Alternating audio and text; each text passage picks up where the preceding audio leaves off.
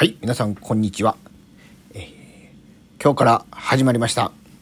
えー足立随樹の全然大丈夫という番組でございます。どうぞよろしくお願いいたします。私、えー兵庫県は丹波篠山市、えー長楽寺住職の足立随樹と申します。どうぞよろしくお願いいたします。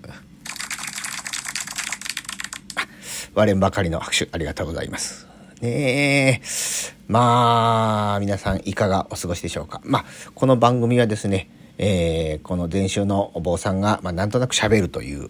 うただそれだけの番組でございます。まあね、春を迎えましたけれども、なかなか寒いですね。寒い。寒い時はね、やっぱ体を動かすのがいいんじゃないかなと。うん。うちの妹がね、今一生懸命やってるのは、あの、ママさんバレーですね。ああ小学校のお母さんたちと一緒にこう、バレーボール。ねいいもんですわ。うん。まあね、うちの妹もね、月曜日、火曜日、ね、月水金、多い時は日曜日も、ね、頑張って頑張って、こう、小学校終わった後、体育館に練習しに行くんですけどね、なかなかレギュラーになれ。うん、ようけいてはるから。ねえ、まあ、かわいそうやな思ってたんですけども、まあ、そんな妹がこの間ガソリンスタンドに行ったんですってね。ほんな店員さんが聞くんですって、お客さんレギュラーですか？廃屋ですか？ってね、補欠ですって言うたらしいですけれども、ええ。まあね、そんな話は置いといて、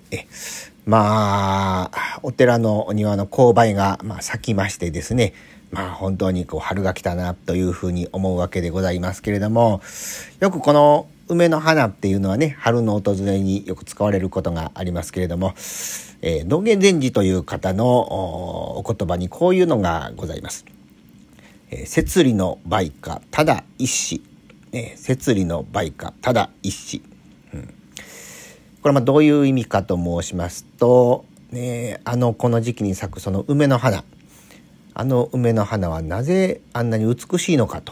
ということでございますがあの梅はですね長い冬寒い冬をぐっとこらえてガッと我慢して、ね、耐えて耐えてそしてやっと今花を咲かせたと。だからあの梅は美しいあのように美しいというお言葉でございます。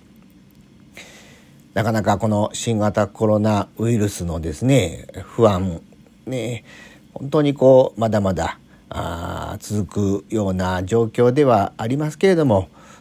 共に皆さんと一緒にですねこの困難を乗り越えてまたこの困難を乗り越えた暁にはきっと何かこの梅のように綺麗なそして美しいものが私たちの前に現れるのではないかなというふうに思う次第でございます。まあ、こんなお話をおできたらあ毎週させていただければというふうに思っておりますので、えー引き続きお聞きいただけたらと思います。どうもご拝聴いただきましてありがとうございました。